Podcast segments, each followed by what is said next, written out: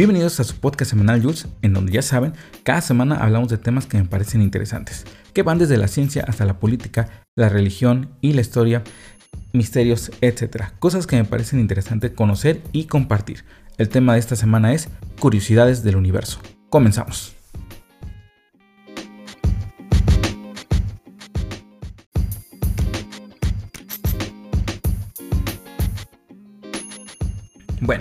Y como lo habrás visto en el tema de esta semana, vamos a hablar de bastantes datos interesantes acerca del universo, curiosidades que me parecen bastante impactantes y que probablemente te harán pensar en la inmensidad del espacio del universo y en lo pequeño que podemos llegar a ser los seres humanos.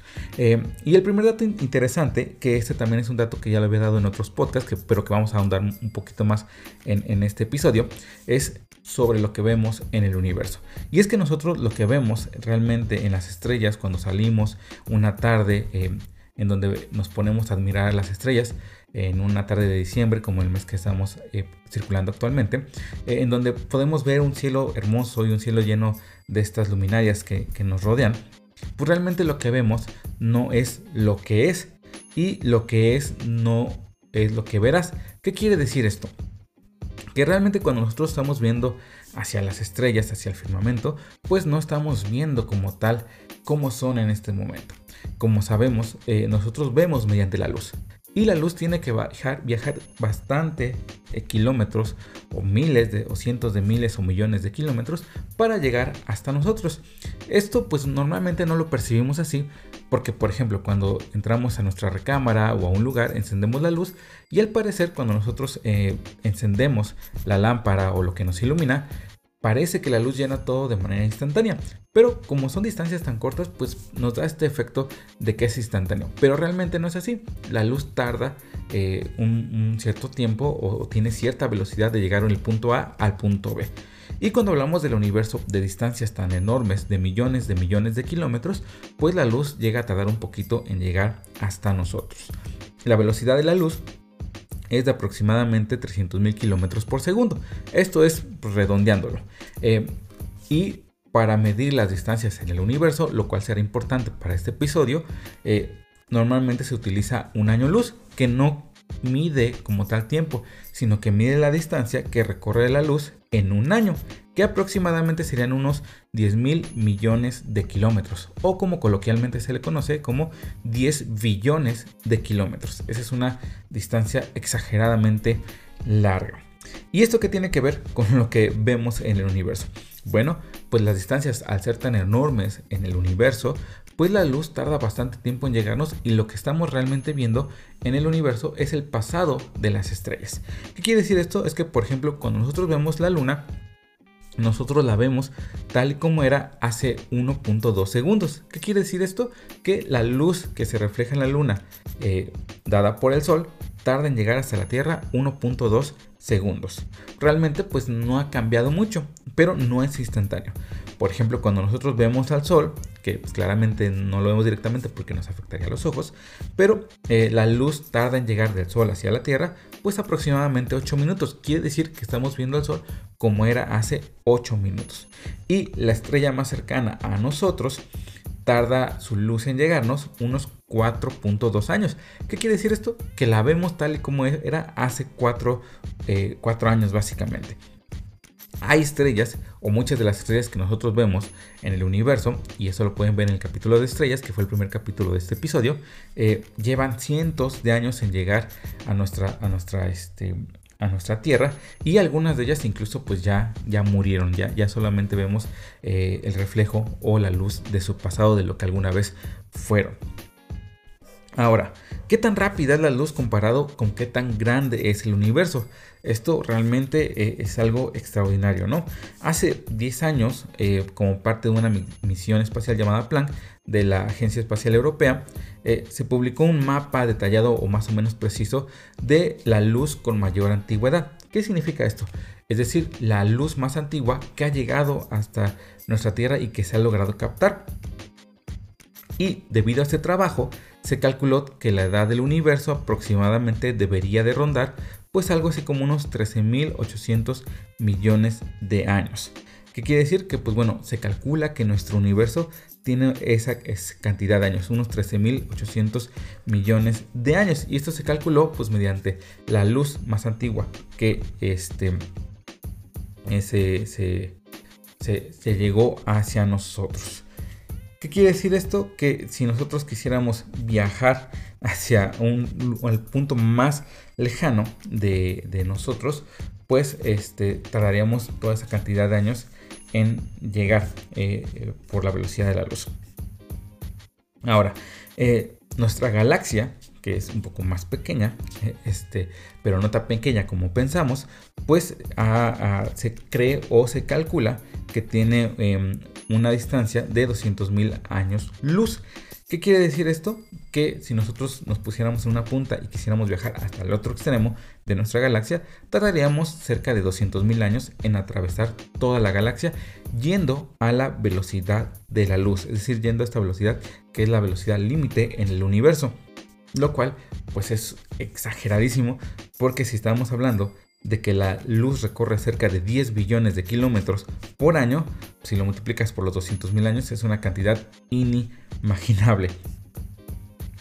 Ahora, esta luz que fue identificada y que fue clave para determinar qué tan grande es el universo, de acuerdo con la página space.com, eh, nos ayuda a determinar la distancia y la velocidad de la luz. Y los científicos lo que pueden observar hasta este momento, hasta lo que la ciencia nos puede dar eh, en este tiempo, en el 2023, ya casi 2024 por cierto, es que eh, la región que nosotros podemos observar, o también lo que se le conoce como universo observable, es de 13.800 millones de años de luz. Y esta aproximación eh, de los científicos situaría a la Tierra en una esfera observable con esa cifra como radio, es decir, que en un radio de 13.800 millones de años luz nosotros lo podemos ver. Y eh, la esfera pues limita a lo que los astrónomos pueden ver. Sin embargo, pues el universo se está expandiendo y probablemente se extiende más allá de lo que los científicos pueden ver. Y pues bueno, la tarea nueva pues es descubrir el tamaño real del cosmos, porque pues esta cifra es una cifra aproximada y es lo que eh, los eh, astrónomos, los científicos han podido determinar.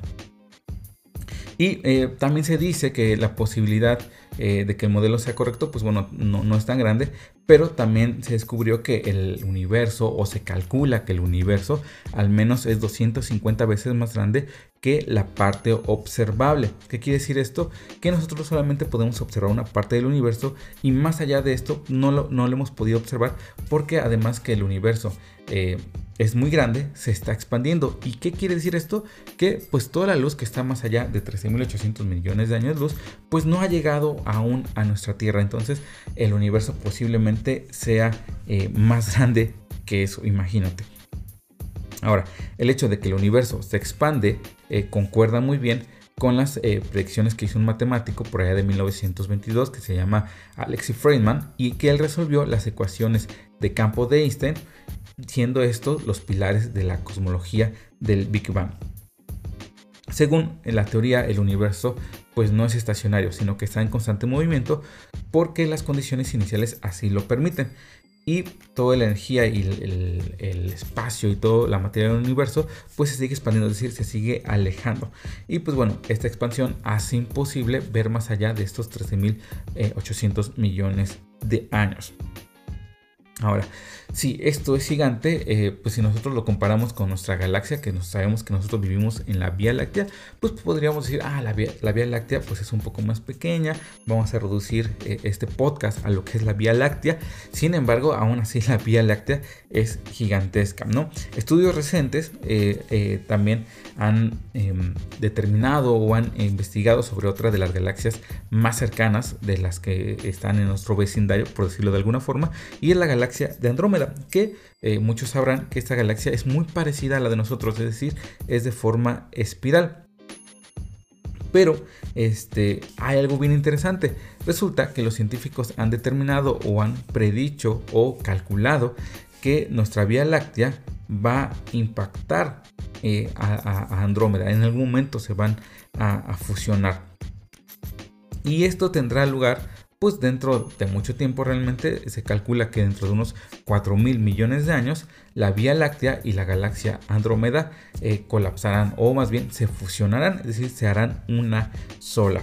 y tal como las conocemos hoy en día, pues no, no sobrevivirán, ¿no? De hecho, nuestro sistema solar eh, se cree que va a sobrevivir en nuestra galaxia y en ese punto, en, esos 4 mil millones de años luz, pues el Sol será lo que se le conoce como una gigante roja, que si no sabes qué es una gigante roja, te recomiendo que vayas al episodio de estrés, que fue el primer episodio que grabamos, eh, de nuevo el comercial, sin embargo, pues esta gigante eh, roja habrá crecido y será lo suficientemente brillante como para eh, tostar en la superficie de la Tierra. Y pues para ese entonces pues no quedará forma vida en la Tierra o más bien la vida no será sustentable en, nuestra amada Tierra. ¿no? Eh, actualmente la galaxia de Andrómeda y la Vía Láctea están separadas cerca de 2.5 millones de años luz. Esto quiere decir otra vez que si nosotros viajáramos a la velocidad de la luz, tardaríamos 2.5 millones de años hasta llegar a la otra galaxia. Entonces imagínate la distancia que nos separa, pero propulsadas por la gravedad, las dos galaxias se están acercando una hacia otra a una velocidad de 402 mil kilómetros por hora, que también es exageradísima. Sin embargo, pues no, no es la velocidad de la luz. Es por ello que pues va a tardar estos 4 mil millones de años en colapsar una con otra.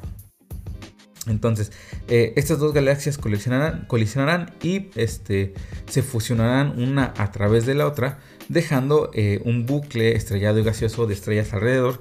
Y durante eones de años, esta eh, esta pareja de galaxias estará acercándose y estará eh, pues básicamente bailando una con otra, eh, revolviendo las estrellas, haciendo colisiones entre planetas, etcétera, hasta que lleguen a fusionarse. Entonces el sistema solar tendrá una nueva dirección cósmica y esta em, probablemente termine cambiando su órbita y todo lo que conocemos será deformado por la fusión de la Vía Láctea y Andrómeda, ¿no? Esto es bastante interesante porque parece que está sacado de un capítulo de ciencia ficción, sin embargo no es así, es una predicción científica real, ¿no? Y que estas órbitas entre planetas que en su momento llegó a calcular Newton, pues han servido para calcular también las órbitas de las galaxias y en ese entonces cuando eh, los científicos calcularon las órbitas de las galaxias, pues se dieron cuenta que esta colisión algún momento, en algún momento se iba a dar esta colisión galáctica, este que pues terminará fusionando nuestra galaxia con la de Andrómeda para hacer una galaxia más grande.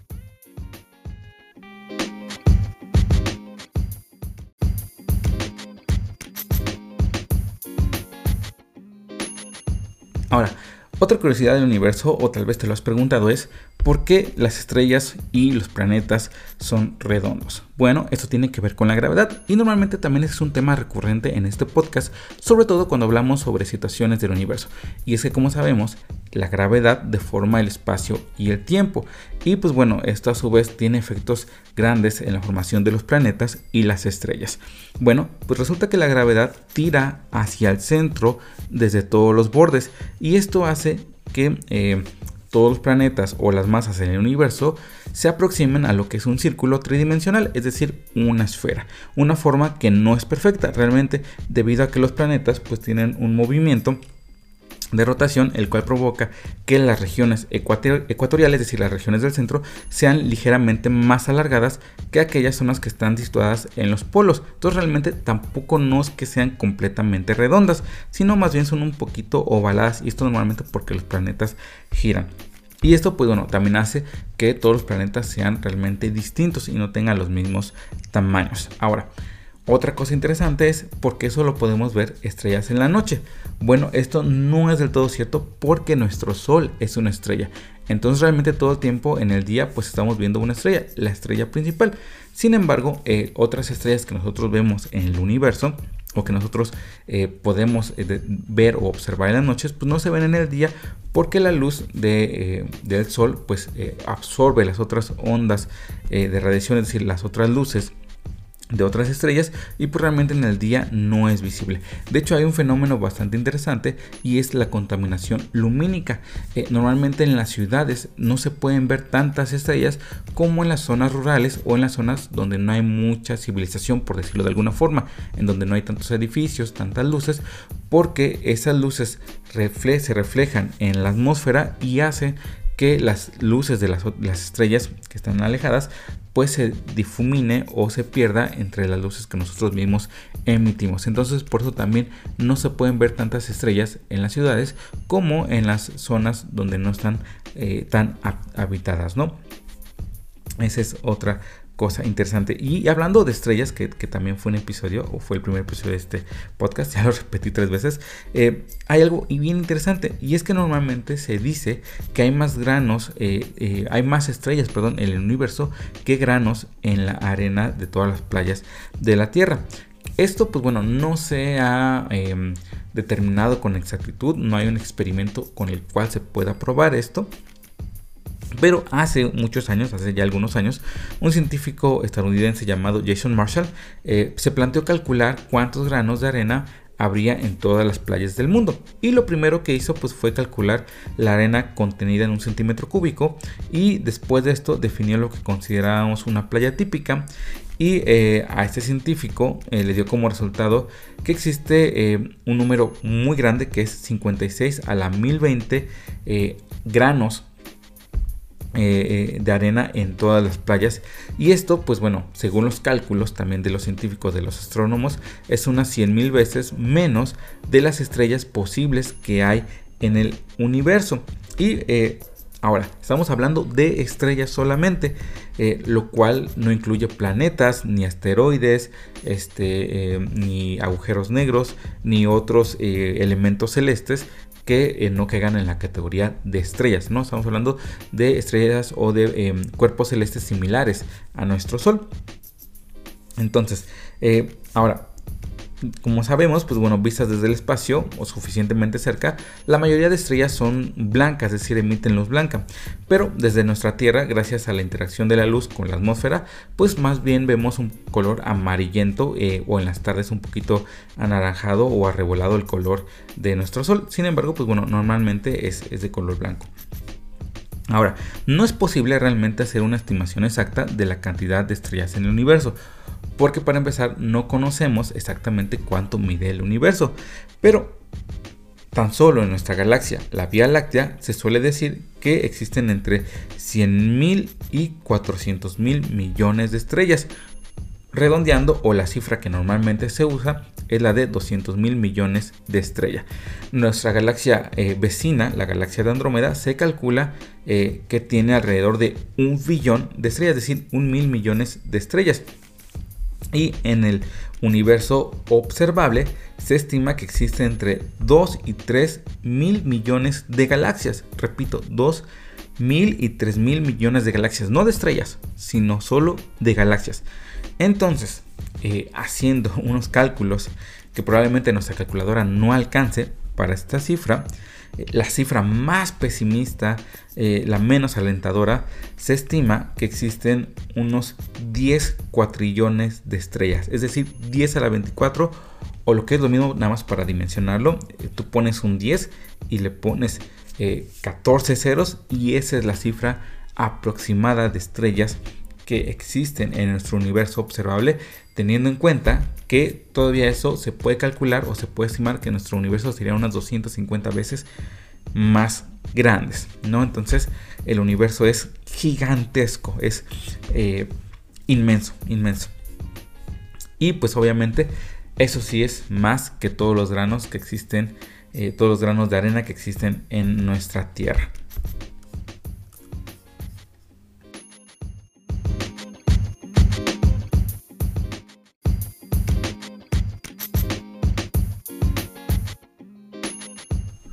Y pues bueno, esos son datos curiosos sobre el universo. Pero, ¿qué hay de las teorías para el fin del universo? Porque, pues también se cree que el universo tendrá un fin, es decir, que algún momento se terminará tal y como lo conocemos, ¿no? Tras siglos de investigación y de años de física actual, eh, pues siempre se ha preguntado de dónde venimos, teniendo teorías como el Big Bang, entre otras.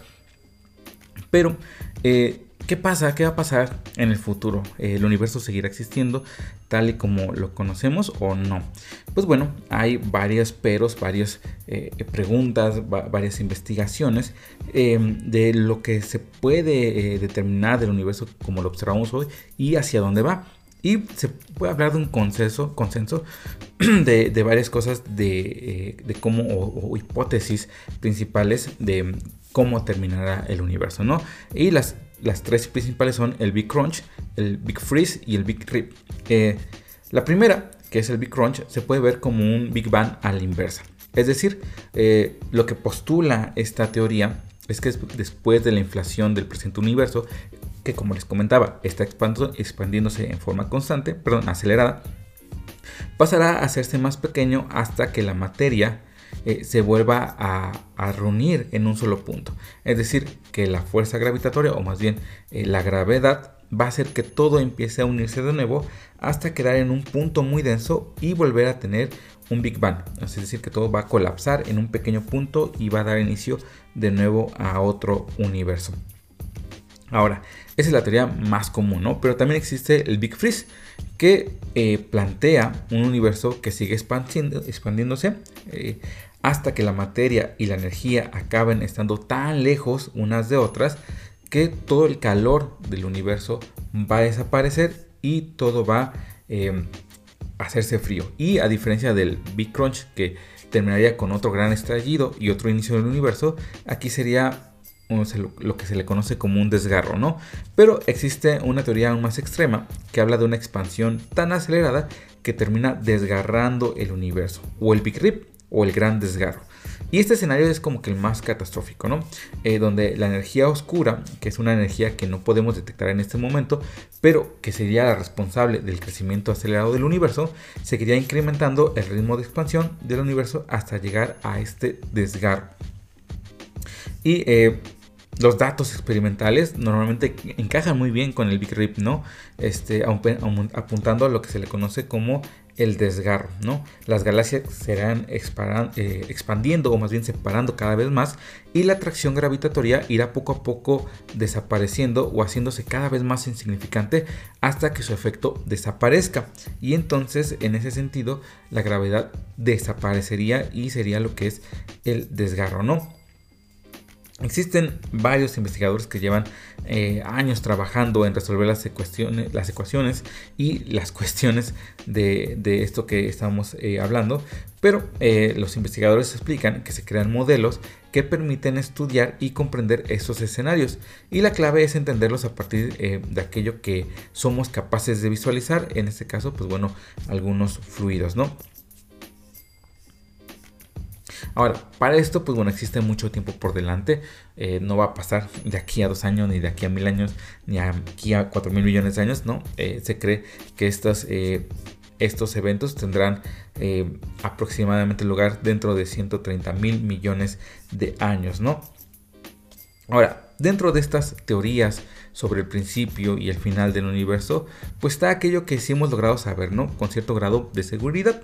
Y, el universo, esto es que el universo se expande y lo hace cada vez más rápido. Eso sí, detrás de este ritmo al que lo hace, pues está eh, lo que se puede, eh, se puede interpretar como la mayor incógnita de la cosmología moderna es por qué se expande a esta velocidad, ¿no? Muchas veces se habla de la materia oscura, de la energía oscura, y esto pasa porque existe una discrepancia entre los cálculos sobre el ritmo de expansión del universo, que cada vez eh, se hace más irreconciliable, es decir, cada vez tenemos menos información de por qué se acelera ese ritmo, y este, esto hace que, pues bueno, eh, tengamos mucho margen de error en cuanto a los cálculos y hacia dónde va el universo. Posiblemente ninguna de estas tres teorías eh, sea con la cual el universo termine, pero lo que sí se plantea es que el universo tenga un fin, ¿no? Eh, quizá algún día logremos resolver esos problemas y lograr contestar las eternas preguntas de dónde venimos, hacia dónde nos dirigimos, pero pues por ahora no tenemos una respuesta certera.